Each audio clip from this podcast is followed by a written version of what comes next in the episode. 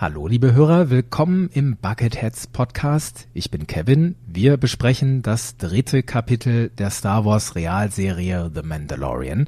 Dazu bin ich wieder nicht allein. Hier ist der Lasse. Moin, Lasse. Moin, Kevin. Was für eine dritte Folge. Ja, was für eine dritte Folge.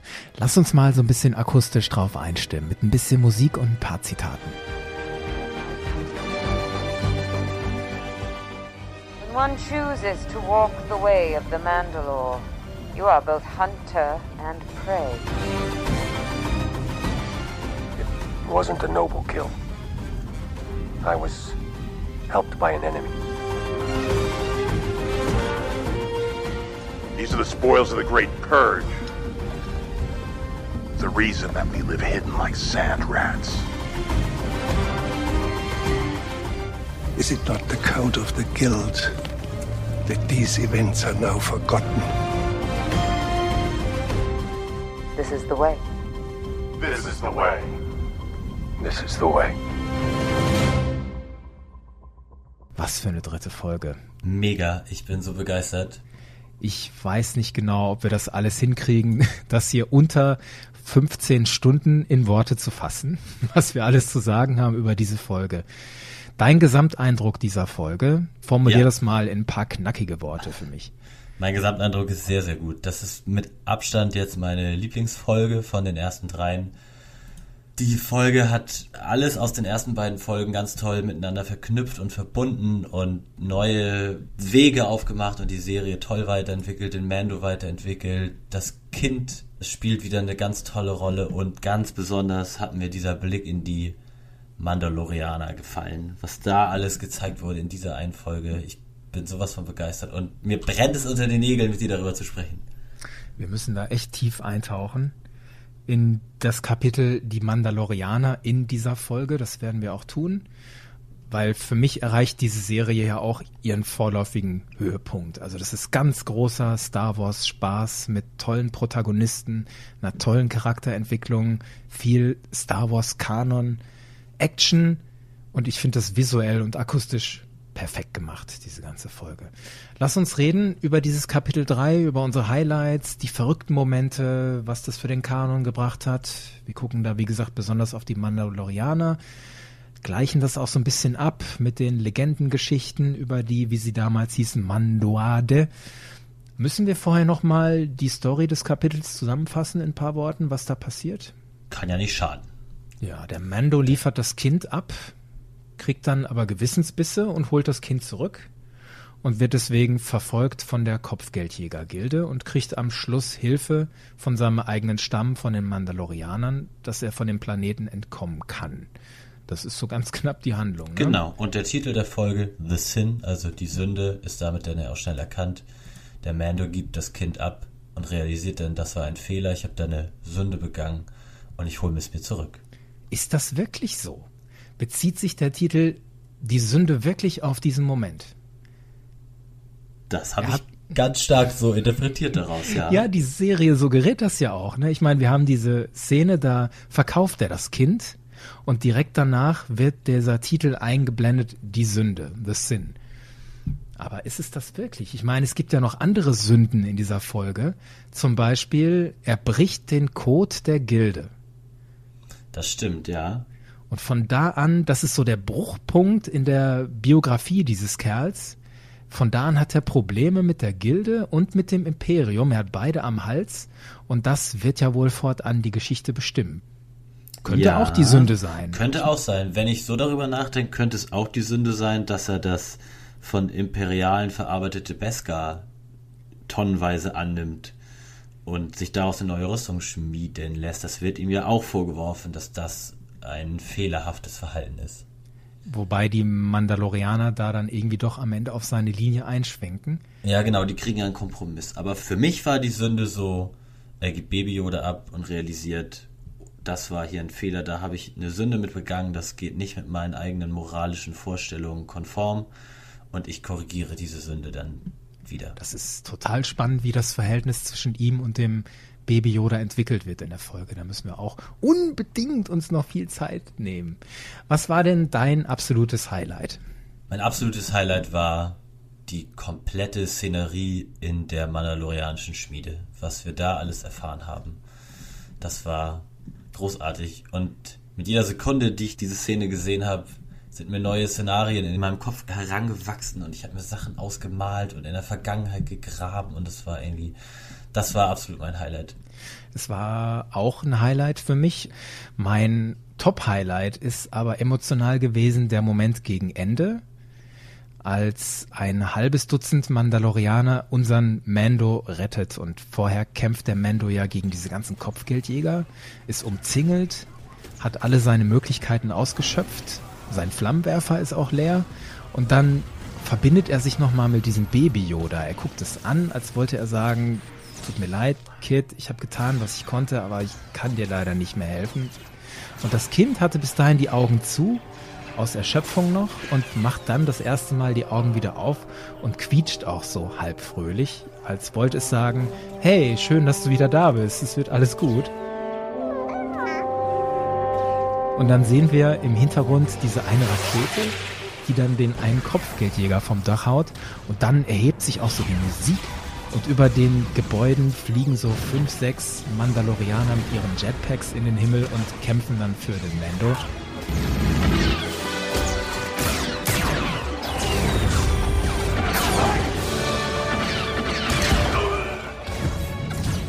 Da ist ein Trauma geworden für mich.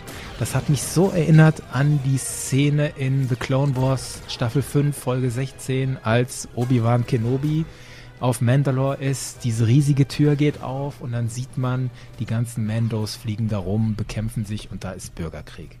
Und das in real zu sehen, wie die da rumfliegen, das war absolut erhebend. Ja, da kann ich dir nur zustimmen. Das war auch absolut eins meiner Highlights. Ich möchte aber noch ein kleines weiteres Highlight hier nicht unerwähnt lassen, das in dieser Folge, finde ich, so ein bisschen underrated ist, weil du hast es gerade angesprochen, diese Support-Action von den ganzen Mandalorianern am Ende steht natürlich im Vordergrund. Ich fand aber auch einfach so sau cool und so toll inszeniert, wie der Mando diesen Gebäudekomplex von Werner Herzogs Charakter infiltriert und das Kind da herausrettet.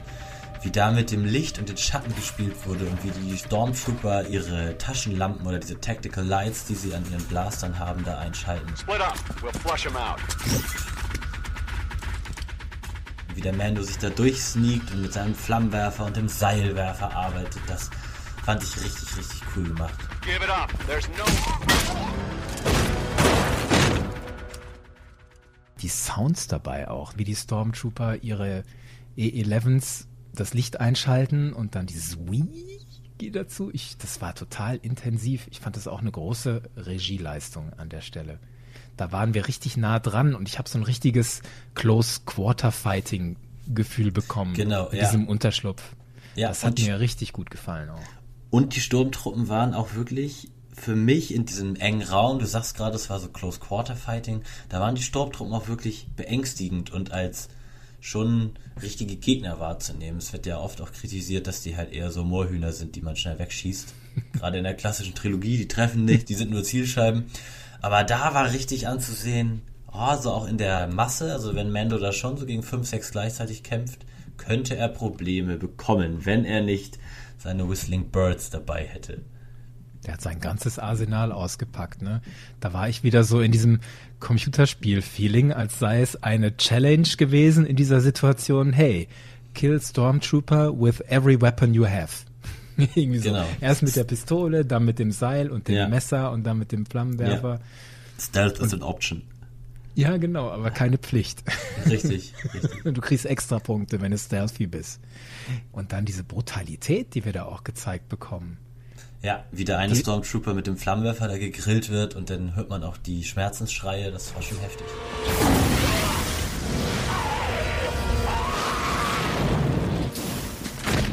Und die Regisseurin lässt den Stormtrooper im Vordergrund liegen und brutzeln. Das haben wir also ich kann mich nicht erinnern, sowas in Star Wars schon mal gesehen zu haben, dass wir die Konsequenzen von Gewalt so buchstäblich vor die Nase gelegt bekommen.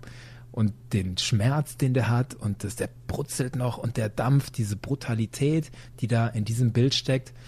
Wow, das Ja. ist schon nicht mehr George Lucas Star Wars ist ein Space-Spaß für Zwölfjährige. Das ist da nicht mehr. Onkel Owen und Tante Beru würden sich im Grabe umdrehen, wenn sie hören, Ja, was du das sagst. stimmt. Die haben wir gesehen Aber- als dampfende ja, Skelette. Ja, stimmt. das stimmt. Aber sie waren doch noch recht weit weg, ne, vom Ja, Zuschauer. man hat auch nicht gesehen, wie sie direkt verbrennen. Man hat nur denn das Resultat davon gesehen. Und der arme Stormtrooper, da hat man auch die Schmerzensschreie mitgehört. Das war schon echt heftig. Ja, bin ich bei dir. Ganz tolle Szene. Dann gucken wir jetzt mal auf die Schmiede. Wir haben ja schon gesagt, da ist eine Menge drin. Erzähl mal, was hat das für den Star Wars Kanon gebracht in Bezug auf diese Mandalorianer, die Szene in der Schmiede? Der Mando geht ja dahin und lässt seine Rüstung upgraden. Was sticht da für dich raus? Ja, es gibt ja diesen einen etwas massigeren Mandalorianer, der unserem Mando dann ja auch vorwirft, dieses Beskar, das er da ja in dieser Box anschleppt, die ich auch irgendwie schon mal gesehen habe, Kevin. An was erinnert mich diese Box nochmal? Kannst du mir da auf die Sprünge helfen? Ich habe es beim ersten Mal nicht geschnallt, dann später erst. Dieses Behältnis haben wir gesehen schon mal in Episode 5, The Empire Strikes Back. Da läuft eine Figur namens Wilrow Hood im Hintergrund und hat genau so ein Behältnis. Und damals war das ein sehr irdischer Eiscrememacher. Und wir haben uns jahrzehntelang kaputt gelacht über dieses Prop, den Eiscrememacher in Star Wars. Und jetzt haben sie diesem Ding wirklich einen Sinn gegeben. Das ist ein Behälter für Wertgegenstände oder für Drogen. Und es hat sogar einen Namen. Das Ding heißt Camtono. Und Camtono ist so eine Art modernes Sozialmedienwort für Eiscreme. Weil es gab ursprünglich mal so ein Video, da hat ein Vater seiner Tochter gesagt, ey, sag mal Eiscreme. Und das Kind sagt dann immer, I want Camtono. Und es kriegt halt nicht dieses Wort Eiscreme raus und sagt immer Camtono. Und irgendwie haben die Macher von The Mandalorian dieses Wort liebevoll aufgenommen und haben den Behälter benannt, der ursprünglich ein Eiscremebereiter war, mit diesem Kunstwort für Eiscreme. So. Und jetzt ist es Star Wars Kanon. Dieser Behälter, den Wilrow Hood dabei hatte, ist jetzt ein Behälter für Wertgegenstände und er heißt Camtono. Und der ist so cool gemacht, oder? Ja, Mit cool, Wie, das ist sehr wie der charmant. aufgeht. Genau, der geht mit diesem Zischen auf und dieser von mir eben angesprochen etwas massigere Mandalorianer nimmt dann ganz verächtlich einen von diesen Beskar-Barren in die Hand und sagt, These were cast in an Imperial smelter. These are the spoils of the Great Purge. Tada. Und da das wird Wort. wieder, genau, die Great Purge angesprochen, die wir in der ersten Folge ja schon zu hören bekommen haben. Und wir haben ja damals schon herausgearbeitet, dass diese große Vernichtung oder diese große Säuberung höchstwahrscheinlich in der Zeit des Imperiums stattgefunden haben muss. Und das Imperium wird diese Säuberung gegenüber den Mandalorianern durchgeführt haben. Wahrscheinlich, weil die Mandalorianer als stolzes und starkes Kriegervolk dem Imperium zu bedrohlich war. Und daraufhin hat das Imperium dann diesen Schlag gegen sie ausgeholt. Weiter sagt der bulky Mandalorian dann, The reason that we live hidden like sand rats. Und dann kommt diese Schmiedin da zu Wort, die dann sagt, Our secrecy is our survival. Our survival is our strength. dann geht diese Diskussion weiter, der bulky Mando sagt, Our world was shattered by the Empire, with whom this tower shares tables.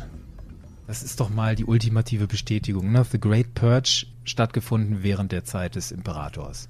Genau, wir erfahren keine weiteren Details, aber wir wissen jetzt, das Imperium hat die Mandalorianer zermürbt und niedergemacht, sodass diese jetzt Shattered ist ein sehr starkes Wort in dem Zusammenhang. Ne? Also die Welt wurde zerschmettert. Ach Gott, wir können uns jetzt ausmalen, was da passiert ist. Ist die imperiale Flotte da mit 500 Sternzerstörern angerückt und mit Darth Vader persönlich vielleicht sogar und hat die Mandalorians platt gemacht, ja? Ich bin sehr gespannt. Gut das möglich. Du hast ja in unserer ersten Folgenbesprechung auch schon gesagt, was für ein Riesenkapitel da jetzt aufgeschlagen wird. Ne? Damals, als Obi-Wan in, in New Hope von den Klonkriegen gesprochen hat, wusste niemand, was das ist. Und jetzt haben wir neue Details zu The Great Purge. Äh, Wenn ich könnte, würde ich mir da sofort eine Serie draus wünschen würden.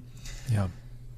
dass das wäre echt nochmal cool, wenn man da so genauere Details zu sehen könnte. Gut. Aber jetzt wissen wir genaueres, was da stattgefunden hat. Und wir erfahren ja noch mehr über die Mandalorianer in dieser Szene. Nicht nur mit Bezug auf die große Säuberung, sondern wir erfahren diesen Satz, This is the way. This is the way. This is the way. Kevin, was hat es mit diesem Satz auf sich? Da steckt ja so ein mandalorianisches Credo hinter. Ja, also da steckt einiges dahinter. Ich meine, das ist erstmal, gefühlt ist das vorgegeben von der Schmiede. Ne? Erstmal dieses Our secrecy is our survival, our survival is our strength. Also wir ziehen unsere Stärke aus unserem Überleben. Und dann kommt dieser schwere Mandalorian dazu und er sagt, früher bestand unsere Stärke in unserer großen Anzahl. Und dieser Heavy Infantry Mando ist in den Credits übrigens benannt als Pass Whistler. Da bin ich auch ausgeflippt, als ich das gelesen habe. Das ist ein Nachfahre von Pui Whistler, ein ganz wichtiger Typ in der Geschichte der Mandalorians, der ursprünglich von John Favreau, dem Executive dieser Serie, gesprochen wurde tatsächlich. Also das schließt sich ein Kreis. Und diese Diskussion über, worin besteht jetzt der Weg, unsere Stärke, woraus schöpfen wir die, wird verbunden mit dem Helm an dieser Stelle, ganz klar. Es gibt ja diese Frage von der Schmiedin, hast du, Mando, jemals deinen Helm abgenommen? Und er sagt nein. Have you ever removed your helmet? No. Wurde dein Helm jeweils von einem anderen abgenommen? Und er sagt never. Has it ever been removed by others? Never. Und daraufhin sagt sie, this is the way. Und alle, die drumherum stehen, die bisher vielleicht Zweifel hatten an dem Mando, sagen auch, this is the way. This is the way. This is the way. This is the way. Also das ist einer von uns, weil der ist in der Lage, unseren Weg zu gehen. Und unser Weg ist to be both Hunter and Prey. Also Jäger und Gejagter. Und wer diesen Weg des Mandalore gehen kann, sagt die Schmiedin, der kann kein Feigling sein. When one chooses to walk the way of the Mandalore, you are both hunter and prey. How can one be a coward if one chooses this way of life? Das wird hier transportiert in dieser Serie. Also man verschreibt sich einer gewissen Kultur, einem Weg des Lebens und ist dann Teil dieser Kultur. Das scheint ja so ein ganz generalisierter Spruch zu sein. You are both hunter and prey. Und dann ist ja auch noch dieser Aspekt mit dem Helm, den du gerade genannt hast. Und das bezieht ja nun die Schmiedin auf diese gerade aktuelle Situation, die diesen Konflikt da zwischen dem massigen Mando und unserem Mando hervorbringt. Und erst nachdem sie dann nochmal ganz kurz aufklärt, was hier eigentlich das Credo ist, akzeptiert dann ja auch der massige Mando, ich habe jetzt den Namen wieder vergessen. Pass Whistler. Pass Whistler, genau. Der akzeptiert den ja, ja, stimmt. Dieser Mando, das ist einer von uns. Er hat sich für den Weg des Mandalorianer entschieden. Da kann niemals ein Feigling sein. Und in dem Und- Zusammenhang fällt auch dieser Satz, The Foundlings are the future. Genau, da wollte ich gerade drauf eingehen. Denn ein beachtlicher Teil des Beskar bleibt ja wieder für die Foundlings über. Und während dieser Brustharnisch, da diese große Brustplatte für Mando geschmiedet wird, sehen wir erneut so Flashbacks, die Mando hat. Das ist die absolute Bestätigung dessen, was man ahnen konnte. Ein Rückblick in die mutmaßliche Kindheit des Mandos.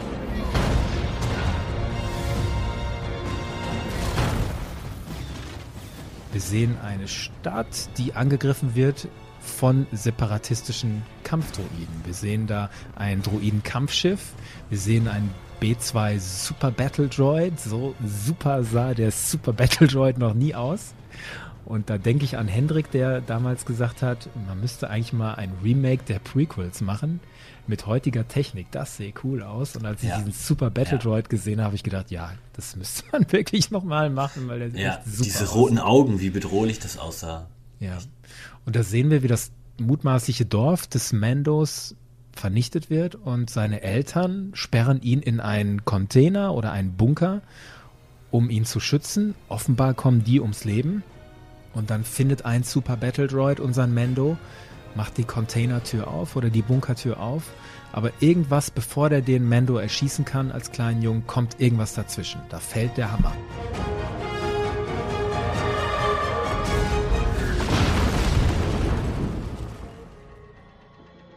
Wir sehen nicht, irgendwer rettet den. Genau, die Szene blendet über zu dem Hammer, der auf die Brustplatte fällt. Und ich habe da ganz direkt daran gedacht, klar, die Mandalorianer haben unseren kleinen Mando daraus gerettet und sind da eingegriffen und haben den Super Battle Droid besiegt und unseren Mando als ein Foundling aufgenommen. Das ist aus der Serie raus total naheliegend und ich finde das auch die vernünftigste aller Theorien, um zu erklären, diese Verbindung des Mandos zu den Mandalorianern und warum ihm das so wichtig ist, die Foundlings zu unterstützen, weil er selber ein Foundling war. Es Ja. gibt auch so Diskussionen, vielleicht wurde der Mando ja auch von ganz anderen Leuten gerettet. Ich meine, da ist ein Kampf mit Super Battle Droids, mit Separatisten. Wer hat denn sonst gegen diese Super Battle Droids gekämpft? Die Klone und die Jedi. Ja. Also der kleine Junge, der Fan in mir möchte gerne sehen, wie Anakin Skywalker oder Ahsoka Tano oder Obi-Wan Kenobi persönlich da eingreifen in diese Schlacht und den kleinen Mando retten. Ich würde das echt gerne sehen. Ja, ja, das ist ja cool. Aber das würde nicht passen in die Erzählung und in die Art, wie dieser Charakter angelegt ist, weil der hat ja auch offensichtlich eine Abneigung gegen Machtcharaktere oder zumindest eine Vorbehalt dagegen. Das wird später noch wichtig, wenn wir darüber reden, wie die Beziehung zum Kind ist. Wir sind ja gerade bei den Mandalorianern noch an der Stelle. Genau. Und da möchte ich noch mal kurz darauf eingehen. Du hast eben schon die Helme angesprochen und dass die Helme derjenigen, die sich entscheiden, den Way of the Mandalore zu gehen, niemals abgenommen werden dürfen.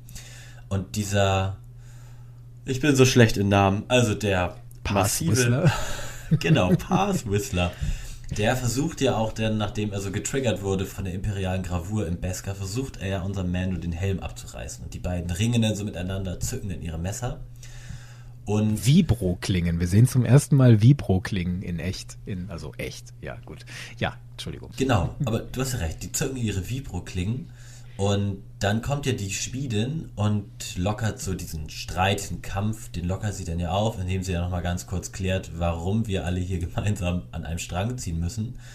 Und da habe ich mich dann wieder so gefragt, das habe ich mich ja auch in den letzten Folgenbesprechungen so gefragt, wie genau sieht denn diese Kultur der Mandalorianer nun aus? Es gibt ja verschiedene Stämme. Gibt es denn einzelne Mandalorianer, die sich entscheiden, diesen Weg des Mandalors zu gehen? Oder tun das alle Mandalorianer? Weil manche, die haben ja auch keine Helme immer auf. Die, die wir zwar jetzt in dieser Serie sehen, die haben immer Helme auf, aber Boba und Django haben ja, die nehmen ja ihre Helme auch manchmal ab. Und bis kurz da- vor diese Zeit sogar, also bis kurz vor die Zeit der Hochphase des Imperiums sehen wir noch Mandalorianer, die ihre Helme abnehmen. Sabine, ihre Mutter, ihr Vater hat überhaupt keine Rüstung an. Ja. Selbst Bo-Katan nimmt ihren Helm ab. Da Genau, muss das irgendwas sch- passiert sein. Genau, das scheint ja Kulturell. irgendwie neu zu sein. Rebels habe ich schon auch gesehen, aber es gibt da ja auch wohl viele Informationen aus den Legenden zu. Da bin ich jetzt nun leider gar kein Experte, aber wir haben ja in, in unserer Discord-Community den Felix, der sich da sehr gut auskennt. Mhm. Und im Vorgespräch sagtest du, der hat dich da schon informiert und dir da was nahe. Genau, ich habe den gefragt. Äh, jetzt sehen wir dieses Bild der Mandalorianer in dieser Serie. Und du und ich, Lasse, wir sagen, das finden wir super und das passt irgendwie für uns. Deswegen wollte ich von ihm wissen, der diese Bücher von der Karen Travis relativ gut kennt. Das ist diese Buchreihe Republic Commando. Da spielen die Mandalorians eine große Rolle. Und wie passt es zusammen mit dem Legendenwissen über Mandalorianer von damals, was wir heute in der Serie sehen? Und da meinte der Felix, dass er alles in allem recht zufrieden damit ist, wie die Serie die Mandos darstellt. Also einmal das Material, das Beskar, das war schon etabliert in diesen legendären Geschichten. Auch die Schmiede und das spezielle Werkzeug, das hat er alles wiedererkannt. Und by the way, Beskar Gam heißt laut Felix eiserne Haut. Das finde ich schon sehr passend in der Sprache der Mandalorianer. Mandoar Ja. heißt die Sprache. Und er meint auch, dass die Schmiedin eine Frau ist. Ist völlig super, weil bei den Mandalorianern ist für die Rollenverteilung Geschlecht nicht wichtig. Es gibt zum Beispiel in Mandoar, der Sprache der Mandalorians, in den Legenden gar kein eigenes Wort für Vater und Mutter, sondern für beide das gleiche Wort Buir. Deswegen passt es ganz gut, dass da überhaupt kein Wert aufs Geschlecht gelegt wird an dieser Stelle. Und Ah, auch dieses okay. Konzept der Foundlings findet Felix super passend, hat er mir gesagt, weil wir sehen in diesen Büchern von der Karen Travis, dass die Mandos eine sehr offene Kultur gewesen sind. Das heißt, wenn man ein Teil von denen werden wollte, musste man nicht auf einem bestimmten Planeten groß geworden sein. Man musste nicht zu einer gewissen Spezies gehören. Es war entscheidend, dass du dich der Kultur verpflichtet hast. Und wie die Kultur im Detail aussah, das changierte in den Jahrtausenden. Also ursprünglich fangen die Mandalorianer an als Kriegsvolk. Wirklich, Krieg ist unser Lebenszweck. Das Weapons wurde are part of our religion. Weapons are part of our religion spielt da bestimmt eine Rolle. Und da 7000 vor der Schlacht von Yavin ist auch wirklich von der mandalorianischen Religion die Rede. Wir haben ja letztes Mal so ein bisschen diskutiert, Kultur oder Religion, welches Wort passt besser. Aber Karen Travis, die das maßgeblich gezeichnet hat, diesen legendären erweiterten Universum, Kanon, wie er damals war, hat gesagt, es war eine Religion. Und wenn man ein Teil von den Mandos werden wollte, war es halt nicht entscheidend, einer Spezies anzuhören oder Blutlinie, sondern man musste mitmachen, was die machen. Und dieses Foundling-Dasein war gegeben allein durch the way of life, weil wenn du ein kriegerisches Volk bist, dann werden da halt viele Waisen produziert, weil halt viele erwachsene Leute sterben und dann bleiben ja, Kinder richtig. übrig. Und es war dann entscheidend für die Kultur, diese Kinder zu adoptieren.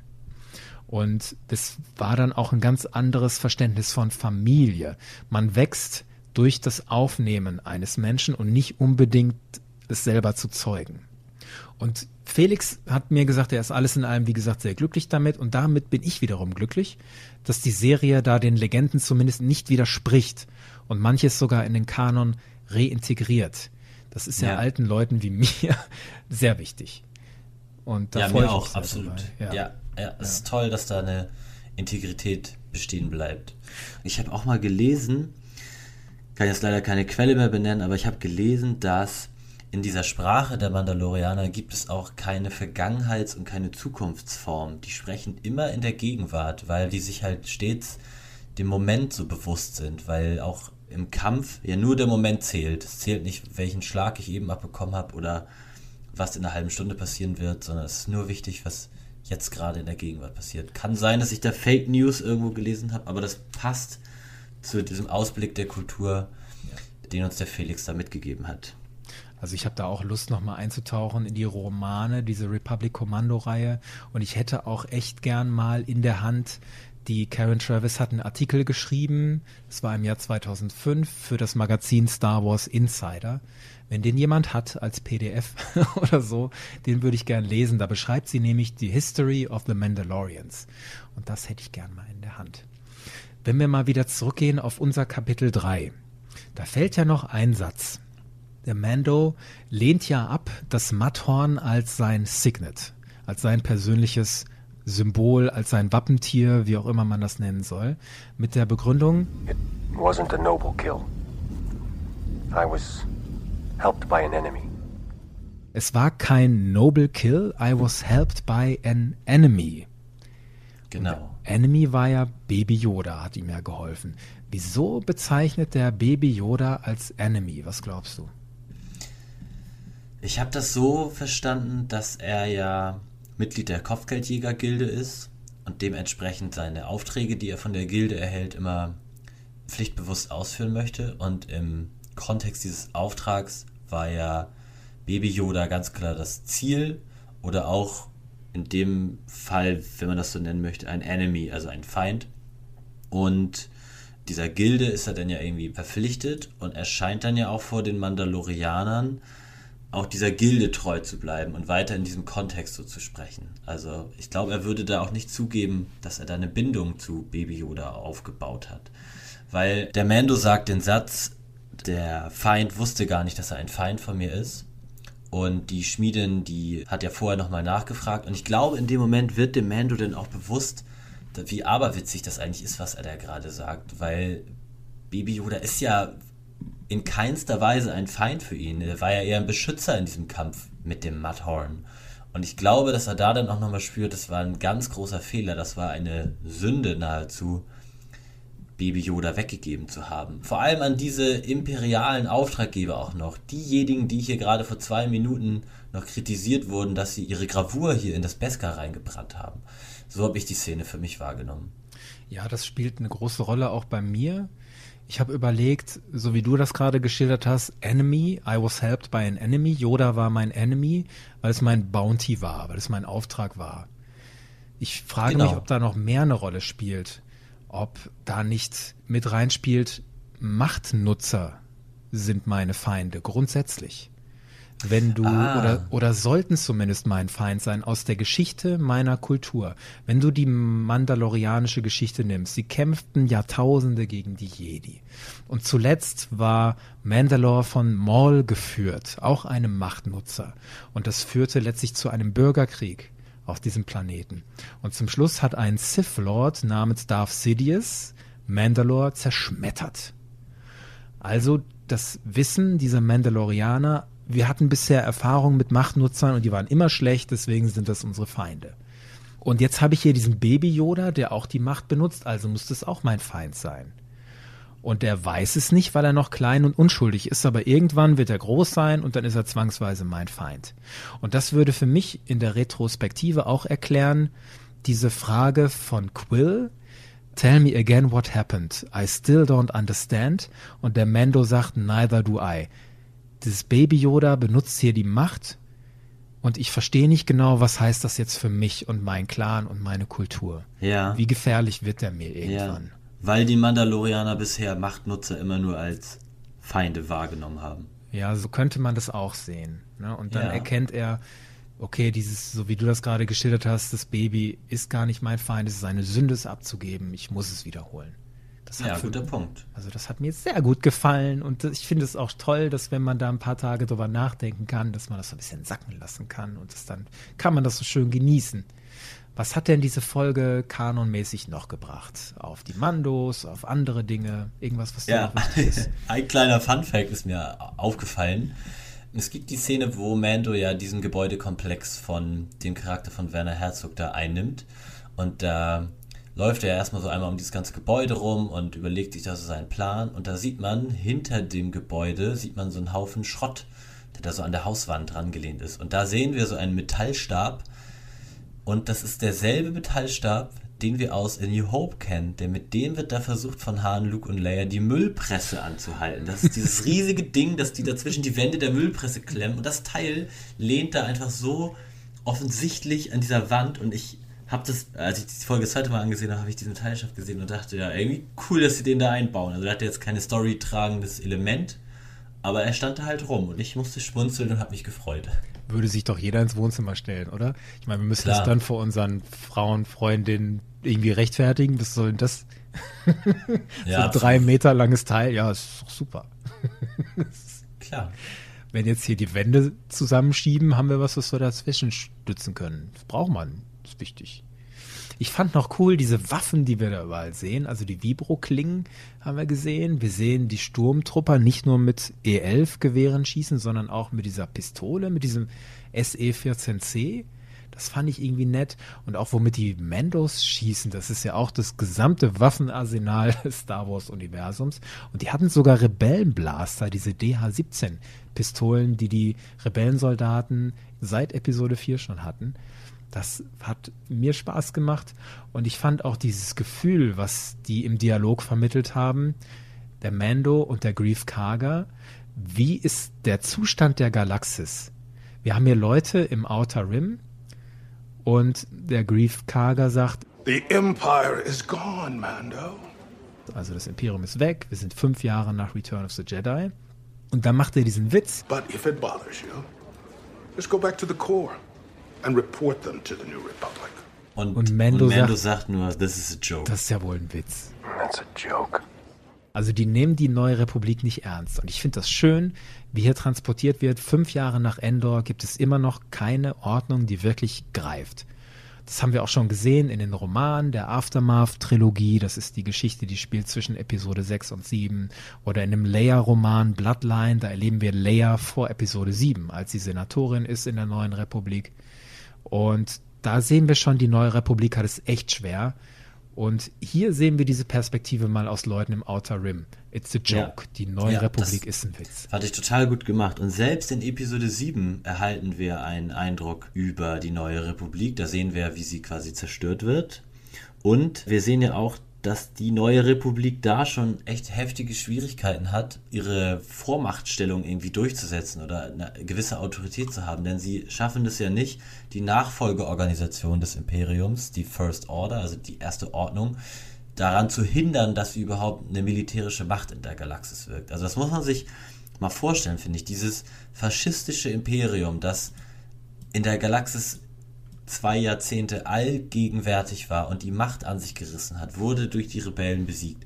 Die Galaxis erleichtert und freudig. Und trotzdem kriegt es die Galaxis nicht hin danach, eine neue Republik auferstehen zu lassen, die wirklich das Imperium bis aufs Letzte vernichtet und aus der Galaxis fernhält. Und da finde ich passt es total gut, dass der Mando hier sagt, this is a joke, so diese neue Republik die kriegen doch eh nichts auf die Kette. Nee, und er hat ja recht, die kriegen wirklich nichts auf die Kette. Die schaffen es nicht, das Imperium ein für alle Mal verschwinden zu lassen.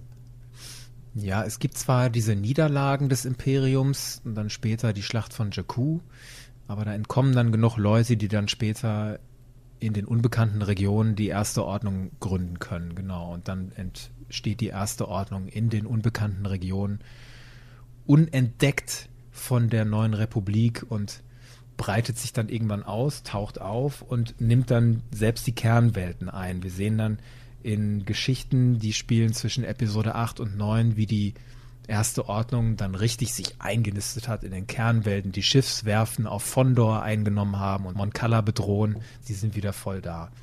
Und ist das nicht auch ein toller Aspekt dieser Folge, wie Star Wars Kanon übergreifend hier gearbeitet wird? Wir haben diesen Flashback in die Klonkriege hin zurückgesehen die Geschichte der Mandalorianer hat uns bis 7000 Jahre vor der Schlacht von Yavin geführt. Und dann passiert sogar das, was ich mir als die Info herauskam, es wird eine Serie geben, die zwischen Episode 6 und 7 spielt. Dann erfahren wir auch noch Aspekte hin zur neuen Trilogie, zur Episode 7, 8 und 9. Selbst das wurde hier mit eingewählt. In dieser einen Folge, das hat mich so gefreut, dass ich, du sagst ja selber, wir als alte Männer, wir freuen uns darüber, wenn da so viel miteinander verwoben wird. Und in all dem, finde ich, wird der Mando so toll entwickelt. Das ist in dieser Folge besonders gut gelungen, finde ich. Wir haben den hier hin und her gerissen zwischen drei Polen. Einmal der Code der Gilde, der Weg des Mandalore und dann seine Beziehung zum Kind. Worin besteht denn der Code der Gilde?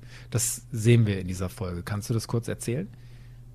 Ja, der Code der Gilde ist ja, du erhältst einen Auftrag. In diesem Fall ist das ja hier Grief Karga, der da so als Administrator des Teils der Gilde hier auf diesem Planeten. Und dieser Auftrag muss ausgeführt werden. Der wird nicht hinterfragt. Es gibt da keinerlei moralische Maßstäbe, an die man sich halten muss. Und wenn du versagst bei deinem Auftrag, dann wirst du von Grief Karga erstmal heftig geächtet. Das sehen wir auch in der Kantina.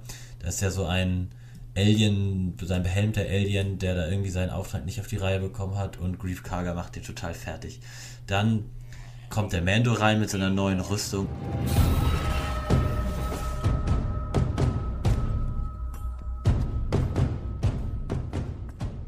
Und Grief Karga betont so laut er kann in dieser Kantina, dass das sein höchst kompetentester Mitarbeiter ist und lobt ihn in den Himmel. Ah! Mando! How can I show my gratitude to my most valuable partner? So nennt ihn sogar mein, also Sid, my friend, sagt er sogar. Er geht sogar so weit. Die sind jetzt nicht nur noch Auftraggeber und Angestellter, sondern die sind jetzt scheinbar auch noch Freunde so. Aber sobald du dich nicht mehr an die Spielregeln der Gilde hältst, und das tut Mando ja, er stellt ja Fragen nach der Intention des Imperiums, das mit dem Kind stattfinden soll. Any idea what they're gonna do with it? With what? The kid. I didn't ask. It's against the guild code. Und er verletzt denn ja diesen Code, nämlich er lässt seine persönlichen Gefühle mit in den Job einfließen. Er holt sich das Kind zurück, will es retten und in dem Moment wird dann ja auch der Ruf der Gilde beschädigt. Und wir sehen dann ja am Ende der Folge, was dann passiert. Die komplette Gilde wendet sich gegen unseren Mando und will ihn eliminieren.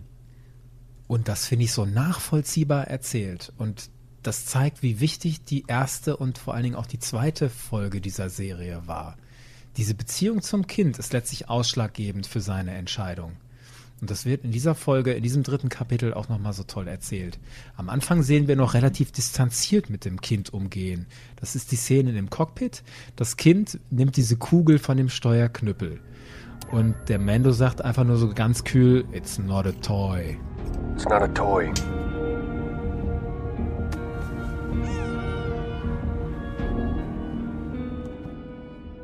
Und zeigt dem Kind dann auch buchstäblich noch die kalte Schulter. Und Ja. dann ist er so kühl, bringt das Kind zu dem Klienten. Und wir sehen dann als Zuschauer auch, das Kind reagiert total beunruhigt. Sowohl auf den Augendruiden schon, auf die Sturmtruppen, auf den Klienten und Dr. Pershing sowieso. Die Ohren bei dem Kind flattern so. Es macht diese Knöttergeräusche, die wir bisher nicht gehört haben. Wir haben ja meistens nur so fröhliche Geräusche bisher gehört. Und jetzt klingt das so, als hätte sich das Kind gerade in die Hose gemacht. Und als Mando dann das Beskar nimmt, wird ja das Kind weggeführt. Der Mando schaut dann so hinterher und da können wir als Zuschauer erahnen, dass ihn das nicht kalt lässt, dass das Kind weggeführt wird. Und dann fragt er auch den Klienten Werner Herzog, was planst du mit dem Kind? What are your plans for it? Dann kommt genau diese Stelle, die du erwähnt hast. Der Werner Herzog hält ihm nochmal vor, Is it not the code of the guild that these events are now forgotten? Mando will dann auch entsprechend, weil ihm das Beskar so wichtig ist. Er sieht ja dieses Beskar und will das unbedingt haben und nimmt es ja dann auch mit. Und deswegen will er das Kind vergessen. Will abhauen, nimmt einen Auftrag an, der möglichst weit wegführt. Sehr geil, in die Ocean Dunes of Karnak. Ich musste erstmal nachgucken, Karnak, ist das irgendeine Ozeanwelt, eine eigene oder ein Teil von Mon Cala? Keine Ahnung, es gibt es bisher nicht. Jedenfalls ist es dann die Szene im Cockpit, als er die Silberkugel wieder sieht und dann erinnert er sich an das Kind und entschließt sich dann das Kind zu holen. Und dieser Moment ist ja wohl super. Ja. Mit ja, der Das ist Musik. ganz toll. Ja. Also wir Das- hören erst das Thema des Kindes so ein bisschen invertiert, so auf düstere Weise variiert.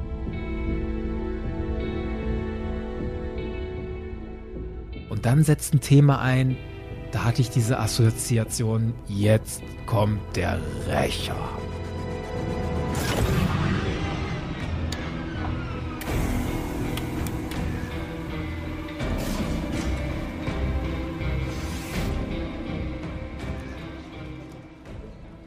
Da kommt der Rächer raus. Ich hole mir dieses Kind zurück. Es bedeutet mir denn doch so viel. Da merkt er das ja. Und dann kommt die Ein-Mann-Armee, die das ganze Genau. Arsenal auspackt. Von der Pistole Genau. über den Flammenwerfer bis zu diesen Whistling Birds. Genau. Und, Und der Weg dahin, da steckt so viel drin, das wurde so toll vorbereitet. Der Weg dahin, bis Mando realisiert, ich habe hier das Sin begangen. Ich habe hier einen Fehler gemacht. Ich habe das Kind abgegeben. Du sagst gerade schon, ganz am Anfang nimmt das Kind diese Kugel von dem Steuerhebel da aus dem Cockpit ab und Mando sagt noch, äh, this is not a toy. Und dann kommt dieses Hologramm von Grief Karga, wo er sagt, deliver the quarry directly to the client. Ja. I have no idea if he wants to eat it or hang it on his wall. Ja. Und da sehen wir nur, wie Mando dann den Kopf leicht neigt, zu Baby Yoda schaut, der da in seinem Schwebewagen drinne liegt. Und wir sehen ja, ich sag's in jeder Folge, wir sehen ja nie Mandos Gesicht, aber ich bin mir sicher, da schoss ja schon mal der Gedanke durch den Kopf, ist das wirklich eine gute Idee? Und dann geht's ja auch noch direkt weiter. Wir sehen wieder diese Marktstraße, und dann wird da ganz toll mit der Kameraperspektive gearbeitet. Wir sehen die Marktstraße komplett aus der Sicht, aus den Augen von dem Kind. Denn die Kamera ist immer so von unten und zeigt uns den Mando, der neben dem Kind geht, die Straße entlang und wir sehen diese ganzen sonderbaren, dubiosen Gestalten. Wir sehen die Javas, die im Falschen sind. Wir sehen andere Aliens, die da laut lachen und wir sehen allerhand dubioses Zeug, was der Baby Yoda wahrscheinlich auch, na, vielleicht nicht ängstlich macht, aber zumindest skeptisch macht, wo er da ist. Und er schaut dann von unten so den Mando an, so, und die Kameraperspektive, die erweckt in mir da den Eindruck, Baby Yoda schaut auf zu Mando und denkt, lass mich hier nicht allein. Dies ist ein fremder Ort, ich brauche dich Leute, als meinen ja. Beschützer. Genau, ja. Und dann liefert Mando ja an diesem Türdruiden der Ajuba Blinky. Dieses Blinky. Ding da, genau. An das Ding zeigt er dann ja seinen Gildencode, ne, seine Erkennungsmarke, die lassen ihn rein und dann kommen da direkt zwei Stormtrooper, die relativ ruppig diesen Schwebe-Kinderwagen vom Baby Yoda nehmen. Und Mando sagt dann zu den Sturmtruppen, take it easy. Und die Sturmtruppen sind direkt sauer, wie man sie kennt. You take it easy. Und das sind alles so Puzzlestücke, die uns darauf hinarbeiten lassen. Der Mando, dem fällt das zunehmend schwerer, das Kind hier wirklich abzugeben. Er ist auch der Einzige, der das Kind als ein lebendes Wesen sieht. Achte nur mal auf die Wortwahl in dem Skript. Der Klient und der Grief Karga nennen das Kind The Bounty, The Package, The Asset, The Target. Das ist alles total ja. unmenschlich und geldorientiert. Und es gibt ja diese Szene, wo der Mando mit seinem Infrarotteleskop die Wand durchguckt und den Dialog mitkriegt zwischen dem Werner Herzog-Charakter und dem Dr. Pershing. Und da sagt der Werner Herzog-Charakter auch, extract the necessary material and be done with it. Also das ist rein technisch für die, dieses Kind. Und der Mando, ganz im Gegenteil, spricht immer von the kid. Das ist der Einzige, der einen menschlich herzlichen, einfühlsamen Bezug zu diesem Wesen hat.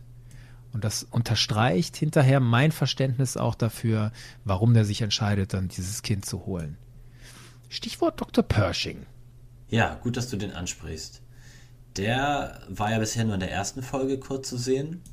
Und in dieser Folge hat er mir echt eigentlich nur noch leid getan. Ich hatte ja damals in der ersten Folgenbesprechung die Vermutung, der ist so ein imperialer Wissenschaftler, der an dem Kind herum experimentieren will. Aber diese Folge erweckt einen ganz anderen Eindruck bei mir. Der scheint ja eher ein Opfer zu sein, als wirklich ein Schurke des Imperiums. Ähm, Ui, Glatteis. Jetzt aber bin ich gespannt. Okay. Also, wir hören ja das Gespräch zwischen dem Werner Herzog-Charakter und Dr. Pershing, das Mando durch seine Infrarotvisier sieht. Da sagt der Pershing, He has explicitly ordered us to bring it back alive. Explicitly ordered us to bring it back alive.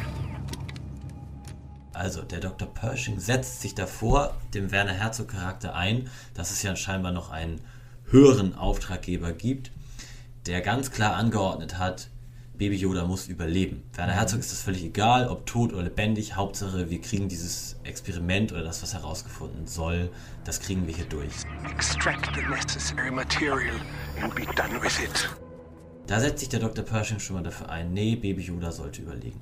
Und später dann, als Mando Baby Yoda denn aus diesem Versuchstisch da rauszieht und ihn rettet, da sagt Dr. Pershing dann ja auch nochmal, If it wasn't for me, you would already be dead. Ich habe hier mich dafür eingesetzt, dass Baby Yoda überlebt. I, ja, genau. Ich, I protected it, hat er gesagt. Ne? Genau, ja. genau. I protected it. Und da war bei mir ganz klar, wurde dieser Eindruck erweckt, das ist halt wirklich irgendein so Wissenschaftler, ob der nun mit voller Überzeugung fürs Imperium gearbeitet oder nicht, der wurde von diesem ominösen Dritten, also diesem höheren, dem Auftraggeber von Werner Herzog, den wir nur noch nicht, noch nicht gesehen haben, und als auch von Werner Herzog wurde der dazu gezwungen, benutzt, weiß ich nicht so genau, aber diese Experimente durchzuführen, weil er halt dieses wissenschaftliche Know-how hat. Wir sehen ja auch diesen Scanner, der dieses rote Licht an Baby Yodas Kopf hält, wo er dann sagt, it's very healthy. Er freut sich da richtig drüber. Einerseits hat er keine Skrupel, dem Kind dieses wissenschaftliche Instrument direkt in die Augen zu halten und das Kind wendet sich auch ab, geblendet davon. Auf der anderen Seite freut sich der Pershing, dass das Kind gesund ist, very healthy beschützt es auch. Und ich frage genau. mich, warum? Ist das Gutmenschentum? Moralische Gesichtspunkte, weil er wirklich glaubt, es ist wichtig, dass dieses Kind lebt? Oder macht er das aus wissenschaftlichen Motiven, weil er vielleicht diese necessary materials, die er extracten soll, am besten extracten kann, wenn das Kind lebt? Das weiß ich nicht. Das können, so. das können wir ja auch ja. gar nicht wissen an der Stelle. Ich habe ihm da sein Gutmenschentum tatsächlich abgenommen. Aber vielleicht habe ich mich täuschen lassen. Ich neige auch dazu und ich hoffe auch so ein bisschen darauf. Das ist sozusagen der Wissenschaftler, der zwar für die Bösen arbeitet oder vielleicht aus pragmatischen Gründen mit dem Imperium zusammenarbeitet, aber eigentlich versucht, in seiner Position was Gutes zu machen. Das bleibt an der Stelle offen. Es bleibt auch offen dieser mysteriöse Befehlshaber. XY told us explicitly to bring it back alive. Wir können genau. nur ahnen, wer das ist. Es gibt ja Trailer zu der Serie und da sehen wir einen dunkelhäutigen Imperialen und aus den Zusammenhängen der Präsentation dieser Trailer wissen wir, dass der Moff Gideon heißt. Also Moff ist ja ein wichtiger Titel im Imperium. Vielleicht ist der der Auftraggeber. Das wissen wir noch genau. nicht zu dem Zeitpunkt. Ja. ja. würde allerdings passen, denn ich glaube, so ein Moff, der wäre auch dem Werner Herzog Charakter überstellt. Mhm.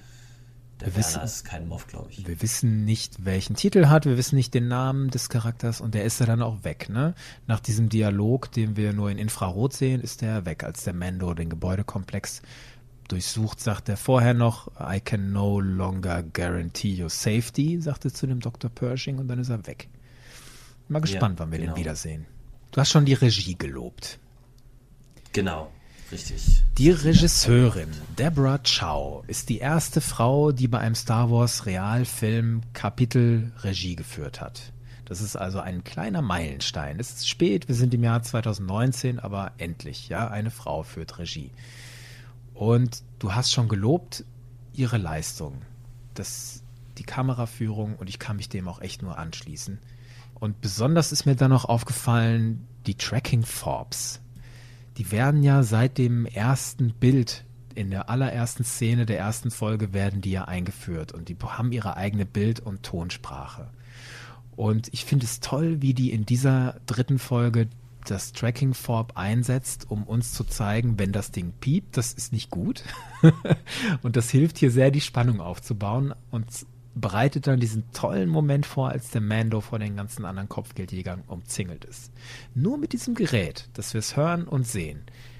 Ja, das war in der Kantine eine ganz tolle Szene, als diese ganzen Tracking-Forbes auf einmal angefangen haben zu piepen. Und da wussten wir schon, oh, jetzt eng für unseren Mando.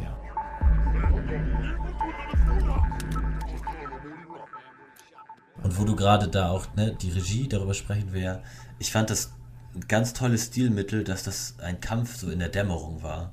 Als Mando noch das Gebäude von Dr. Pershing und Werner Herzog infiltriert, ist es so schon relativ später Nachmittag so. Die Sonne neigt sich dem Horizont zu. Und dann, als Mando mit Baby Yoda auf dieser langen Straße hin zu seinem Schiff möchte, stellen sich mir die ganzen Kopfgeldjäger entgegen. Und da ist es dann ja wirklich, die Sonne ist schon untergegangen und es ist wirklich so ein Zwielicht, das ist die Dämmerung. Und da sieht auch diese neue Rüstung, die er hat, die spiegelt da so toll und das sieht so cool aus. Und als dann die ganzen Jetpacks auftauchen der anderen Mandos, das ist ein toller Kontrast. In- wirklich großartig. Es ist auch richtiges Western-Feeling dann wieder, ne?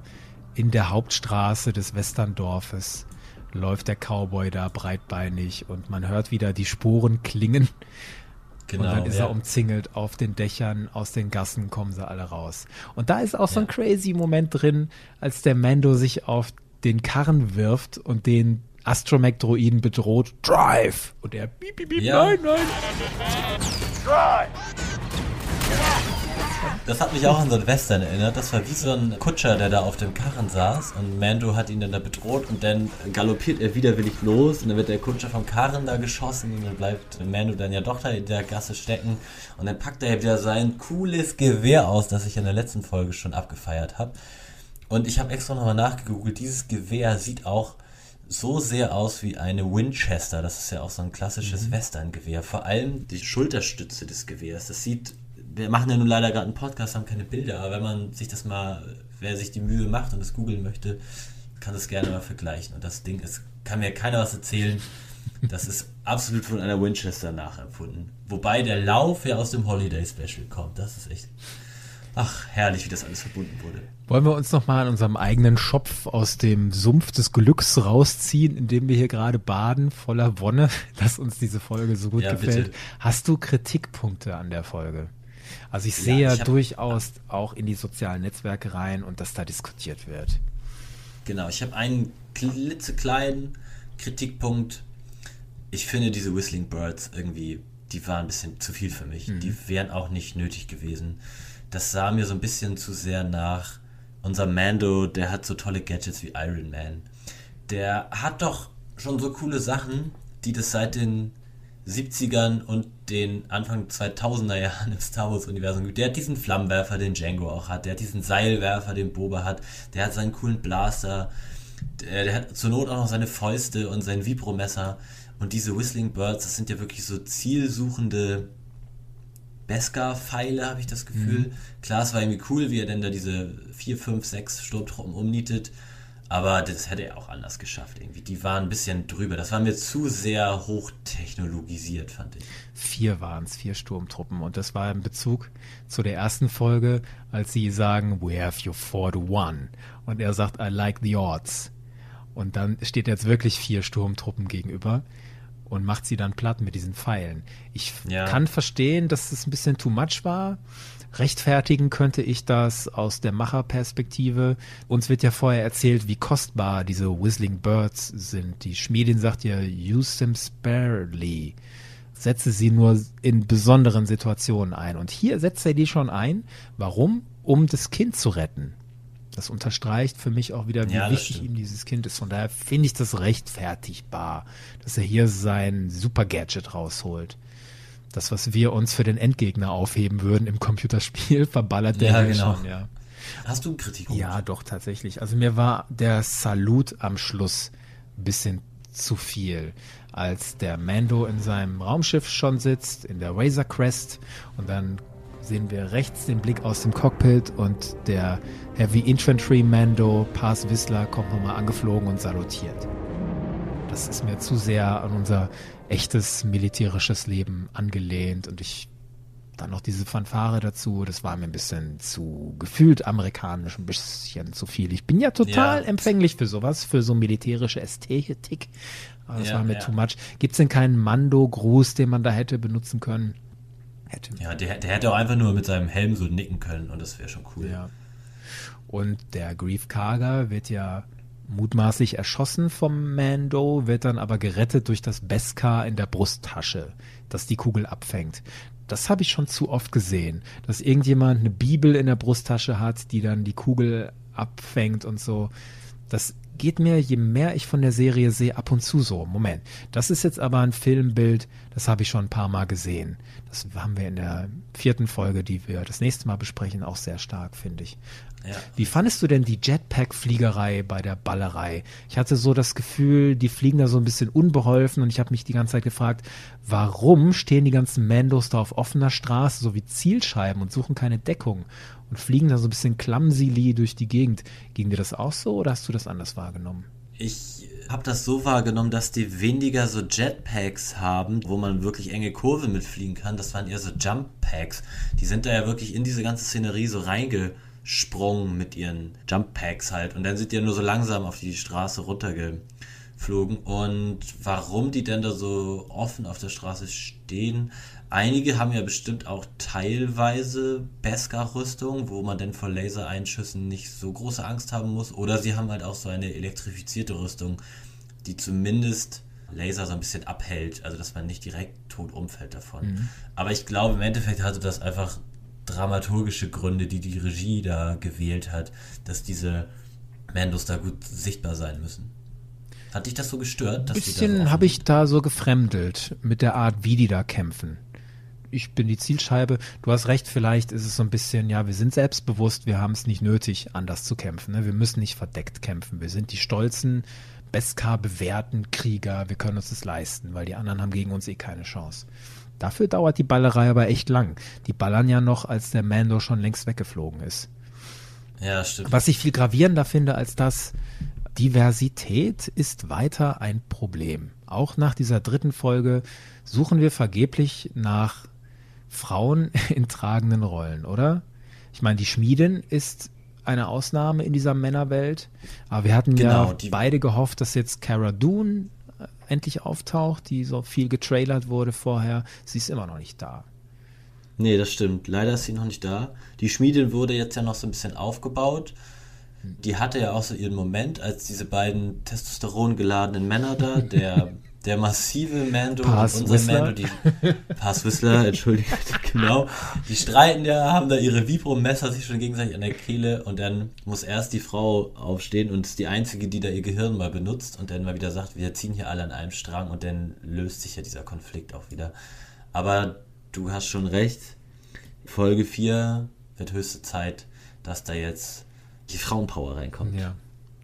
Was dachtest du denn nach diesem dritten Kapitel, wie es weitergeht? Das wird eng für Mando.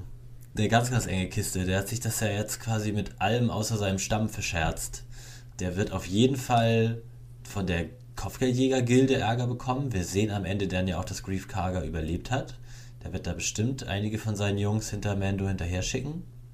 Und er wird natürlich auch vom Imperium Ärger kriegen, weil die ja wollen nämlich das Kind halt auch zurückhaben. Also da bin ich jetzt ganz gespannt, wohin er jetzt flieht mit seinem Schiff, welchen Planeten er da auswählt und auch inwieweit sich da die Konflikte noch zuspitzen und ob er sich dann nun mal auch endlich vielleicht mal Hilfe sucht, weil sein Stamm, der hat ihn ja jetzt gerade gerettet, aber die bleiben da ja auf dem Planeten. Fliegt er jetzt irgendwo hin, wo er Verbündete hat, wo andere Mandalorianer sind, die ihm helfen, weil alleine wird er das nicht mehr durchstehen können. Gegen die Gilde und das Imperium. Und da hatte ich nach dieser Folge gehofft oder damit gerechnet, dass er jetzt zu Cara Dune will, weil er die vielleicht von früher kennt und die wurde uns ja vorgestellt als Rebel Shock Trooper, wurde uns vorher gesagt, dass er die dann mal aufsucht, um sich zu schützen.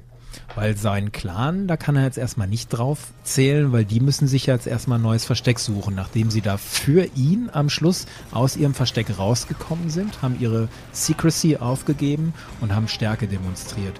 Und dann sagt der Mando ja auch, You're going to have to relocate the covert. This is the way. This is the way.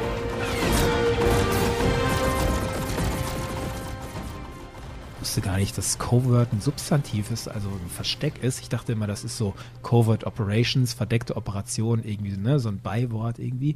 Aber hey, Ja. Covert heißt Versteck, habe ich gelernt. Und da muss der Stamm sich jetzt was Neues suchen. Da habe ich gedacht, sehen wir vielleicht was. Werden wir sehen, ob das wirklich so passiert. Wir besprechen als nächstes Kapitel 4 von The Mandalorian. Ist Ja, dir bin noch gespannt. irgendwas wichtig abschließend? Mir ist nur noch wichtig, einmal Felix zu danken für diese tollen Einblicke in die Legenden, was die Mandalorianer angeht. This is the way. This is the way. Und ansonsten kann ich nur noch mal sagen, wie positiv diese Serie mich überrascht hat. Ich hatte wirklich schon auch hohe Erwartungen und die wurden jetzt alle erfüllt und sogar übertroffen. Diese ersten drei Folgen machen ganz, ganz, ganz viel Spaß. Ich bin echt gespannt, wie es weitergeht. Ich kann schon mal verraten, die nächsten beiden Folgen haben uns nicht ganz so umgehauen, wie es die, die ersten drei getan haben. Aber das erörtern wir dann. alles. Die haben ihre Momente. Nicht viele, aber sie haben sie. Richtig gut. Nein, also wir machen das ausführlicher. In der nächsten Folge des Bucketheads Podcasts sprechen wir über Kapitel 4 von The Mandalorian. Liebe Hörer, danke fürs Zuhören und wir hören uns wieder. Bis zum nächsten Mal. Möge die Macht mit euch sein. This is the way.